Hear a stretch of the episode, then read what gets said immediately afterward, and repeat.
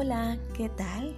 Pues espero se encuentren muy bien. Primero los saludo y recuerden que esta plataforma nos está brindando grandes herramientas de las cuales hoy hablaremos sobre un tema educativo que es la innovación.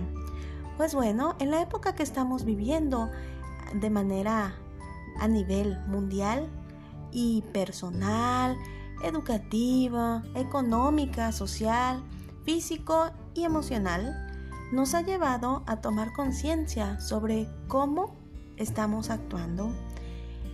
Y quiero que se pregunten si realmente creen ustedes que han tenido una educación integral. ¿Creen ustedes que realmente hemos brindado como docentes esas herramientas para la vida? Y también como padres de familia, ¿creen que brindamos a nuestros hijos esas herramientas para desenvolverse en la vida? ¿Realmente creen que estamos tomando esas riendas a esta situación de nivel educativo? Y hablaremos de todos los aspectos, pero sobre todo a nivel de innovación educativa. Pues bueno, voy a presentarles por aquí unos puntos de vista de ciertos autores eh, y de los cuales yo comparto algunas ideas porque realmente creo que son importantes y vamos a mencionarlas de una manera que podamos entenderla. Nos dice el doctor Ramón Gallegos que la clave de una buena educación integral es el vínculo que establece el educador con los estudiantes. Actualmente, pues nos da miedo mencionar los estragos que ha ocasionado este virus llamado COVID-19. Y muchos de estos miedos recordemos que vienen de ideas arraigadas durante muchos años y de generaciones pasadas. Pudimos observarlo también así en nuestras aulas cuando recién nos daban esta indicación eh, a través de, de la presidencia de México. Nos hablaban sobre usar el cubrebocas, el gel antibacterial y algunas otras medidas. Muchos, a partir del mes de marzo, empezamos a hacernos conscientes de que teníamos que generar en nuestros alumnos este nivel de conciencia para que así podamos tener un aprendizaje significativo y ha llegado el momento en que estos niños han creado esa conciencia y la han llevado a la práctica. Se les ha enseñado cómo cuidarse, cómo prevenir y sobre todo esa higiene y ese autocuidado. Pero, ¿qué tiene que ver la forma de reaccionar ante este virus con lo educativo y con la innovación? Pues bueno, las carencias que tenemos como seres humanos, dependiendo de cada uno, estas se ven reflejadas en las decisiones de poder avanzar o de no avanzar a través del tiempo voy a hablar un poco de lo transgeneracional, ya que si nosotros nos vamos a la etimología también, podemos encontrar que el maestro es aquel que instruye un conocimiento y que te aporta todo ese nuevo pensamiento. ¿A qué me refiero con esto? En que el maestro en su vida presente viene a sanar a estas generaciones pasadas y futuras, aquellas que carecieron de estudios, de conocimientos, de ignorancia, de pobreza. Pero no solo eso, ni tampoco solo en lo económico, sino también en esa pobreza mental, en esa generación de conocimientos, en esa carencia de conocimientos. Es allí donde comienza esta transformación de pensamiento. Es aquí donde tenemos que romper paradigmas. Es ahí el momento para renovarse, para reinventarse, para dejar el pasado y viejos paradigmas y buscar esa evolución, tanto en la ciencia, en la tecnología y en el pensamiento. Bueno, apartándonos un poco de la filosofía que conlleva, eh, vamos a, a tomar en cuenta cuáles son esos cambios que necesitamos nosotros a nivel educativo. ¿Cuáles son esos cambios de paradigma que tenemos que realizar? ¿Cuáles son esos paradigmas que necesitamos para que sean unos paradigmas trascendentes, unos paradigmas holísticos, unos paradigmas innovadores, espirituales, basados en la felicidad, en la compasión, autocompasión. Y bueno, voy a citar una frase de nuestro querido doctor Ramón Gallegos que dice lo siguiente, necesitamos un cambio de paradigma educativo que supere el relativista postmoderno. Y por ello es importante que nosotros siempre tengamos en cuenta que cuando damos a luz una nueva vida, tenemos que haber estudiado por lo menos 10 años más para así poder brindarles herramientas futuras. Y vamos a continuar con lo que es la innovación. La innovación, se habla tanto de ella pero no solamente es un avance tecnológico, sino también es algo deseable para el ser humano. El ser humano siempre está en constante evolución. Esa es la finalidad del ser humano, evolucionar tanto pensamientos, conductas, creencias que generen valor para el mundo. Y vamos a tratar de descodificar un poco esta palabra de innovación, la cual si nosotros nos vamos a la etimología, que es in, innovar, nos damos cuenta que esto viene a concluir con una invención que es igual a un invento, la comercialización que es igual a comer. Esto quiere decir que la innovación surge de crear inventos para crear, para consumir. Tal vez fue así como surgieron estas nuevas creencias, estas nuevas ideas para no morir de apetencia. Pero también lo podemos usar en otros aspectos de la vida y de las esferas sociales. La educación también ha tenido hambre, claro, mucha hambre, hambre de conocimiento, hambre de sabiduría, hambre de que estos maestros se conviertan en facilitadores, en orientadores, en educadores, en compensadores de aprendizaje y conocimiento, pero sobre todo de compañeros, compañeros de ideas, compañeros de aprendizaje. Por mucho tiempo hemos escuchado que la era digital nos ha alcanzado y es verdad.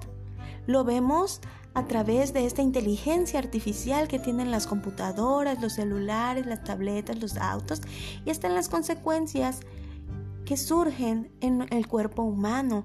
Hemos visto que muchas enfermedades que el ser humano tiene actualmente se sustentan en esa vida apresurada que estamos llevando, se sustentan en ese ritmo de vida tan cambiante, pero sobre todo ese ritmo de vida que es desesperado, que es estresante.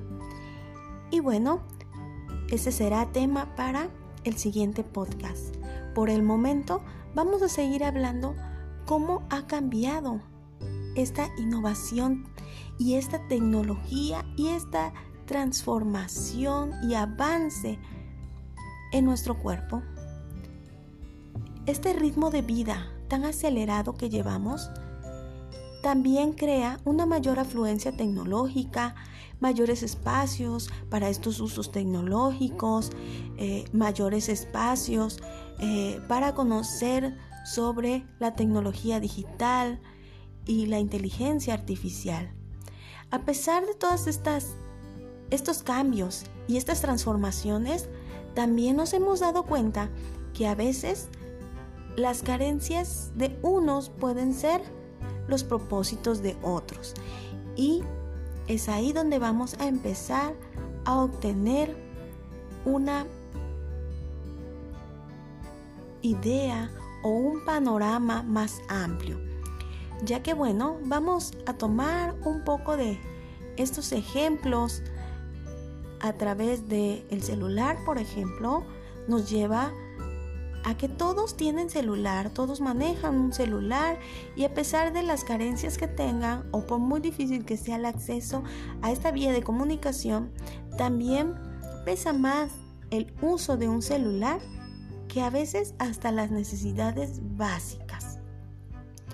Y bueno, este proceso y de aprendizaje en cuanto a la tecnología en tiempos de COVID-19, pues nos refleja que cada día podemos crear cosas nuevas en nuestros alumnos y es momento de ofrecer todas estas oportunidades para avanzar hacia la formación de nuevas ideas, de nuevas pautas de pensamiento y procesos de conducta, ya que lo que se trataba meses anteriores en las aulas, pues ahora se ve reflejado en las actitudes, en las habilidades, en las capacidades de los alumnos y en los padres de familia. Y en lo educativo tenemos que adquirir estas nuevas herramientas de aprendizaje. No podemos quedarnos estancados en lo conocido. Es ahí que nosotros tenemos que conocer o aprender a conocer esta forma de aprender a distancia y bueno, les voy a, comentar un poco qué es lo que pasa en los diferentes escenarios con internet, sin, sin internet.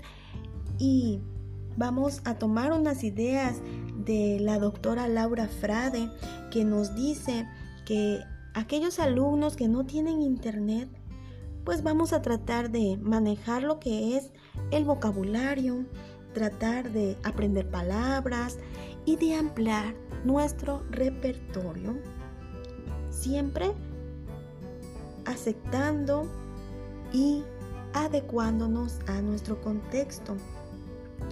¿Y qué más quisiéramos nosotros que todos nuestros alumnos tuvieran esta facilidad, verdad, de poder tener un celular en casa y sobre todo los medios para hacernos llegar toda esa información? Y también cabe recalcar que pues todos los trabajos que en este momento se encargan, la manera más viable de llevarlo es a través de productos y evaluar así a través de productos. Bueno, pues ahora que ya tenemos un poco más concreta esta idea, eh, podemos poner algún otro ejemplo por, eh, por mencionar en una zona urbana, la educación digital pues puede ser un poco más factible, más favorable cuando se tiene acceso a estos medios digitales.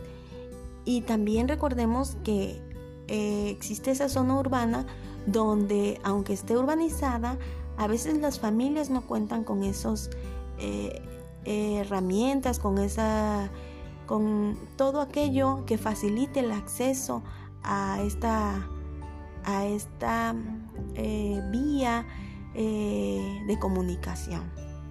Porque a veces el contexto pues no nos los permite y necesitamos tomar todas estas ideas para que cuando nosotros empecemos a crear, nos comprometamos para que todos estos escenarios cumplan con una factibilidad, una innovación y una flexibilidad. Y es importante plantearse también que nosotros tenemos que comprometernos a una innovación educativa y esta innovación educativa comienza en primer lugar desde el ser docente. ¿Qué tengo que hacer como docente para poder así innovar? pues tengo que comprometerme con ser congruente con mis principios, con mis valores, para poder ser y hacer. En este caso, recordemos que cuando nosotros nos titulamos, hacemos un juramento Y en ese juramento decimos que si no cumplo con, con ello, con este mandato, que pues el Estado o la nación y nuestro país nos los demande y la educación, ¿verdad? Porque nosotros estamos comprometidos con el servicio. Y bueno, es ahí donde tenemos que enfocarnos, en el servir. Esa es pues nuestra tarea como maestros, servir de una mejor manera. Así creando y comprometiéndonos con la responsabilidad para poder llevar a cabo una educación a distancia por las circunstancias en este momento, creando nuevas estrategias, técnicas, métodos con los cuales puedan mejorar mi práctica educativa y el desenvolvimiento académico dentro y fuera, ya que los docentes por lo regular son aprendices durante toda la vida.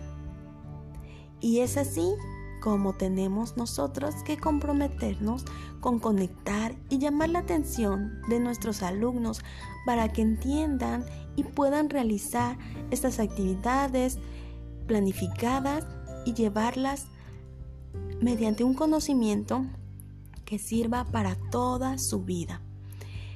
Es por ello que innovar es darle un, un significado a cada conocimiento, darle ese uso y llevarlo así a la práctica. Y tenemos que reconocer esas viejas ideas que traemos que quedaron obsoletas y tratar de renovarse, reinventarse mediante cursos, diplomados, talleres y así poder tener una práctica más congruente, consciente y también innovadora.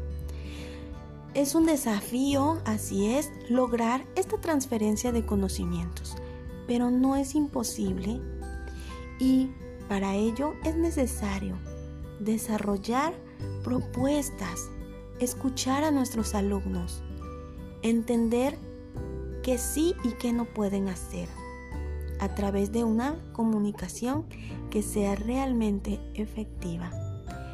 Y vamos a comentar acerca de la propuesta que hizo Jaume Carbonell acerca de integrar en el proceso de enseñanza y aprendizaje la riqueza de la llamada educación asistemática y extraescolar. Esto quiere decir que la enseñanza-aprendizaje conlleva un proceso dentro y fuera del aula. Es por ello la importancia del contexto. Es por ello la importancia de desenvolverse en él, ya que a palabras de Carbonell el contexto educa más que el texto, sobre todo cuando se parte de ese contexto significativo. Y me despido compartiendo este gran mensaje de Clayton Christensen que dice, la motivación es el ingrediente catalizador de cualquier innovación exitosa. Pues esto ha sido todo por hoy. Espero te facilite este trabajo y sobre todo que brindes ese acompañamiento a tus alumnos, que brindes esa ayuda y que les des herramientas de autorregulación, de autocontrol, pero sobre todo de autonomía. Un gran abrazo, me despido. Soy tu amiga Sara.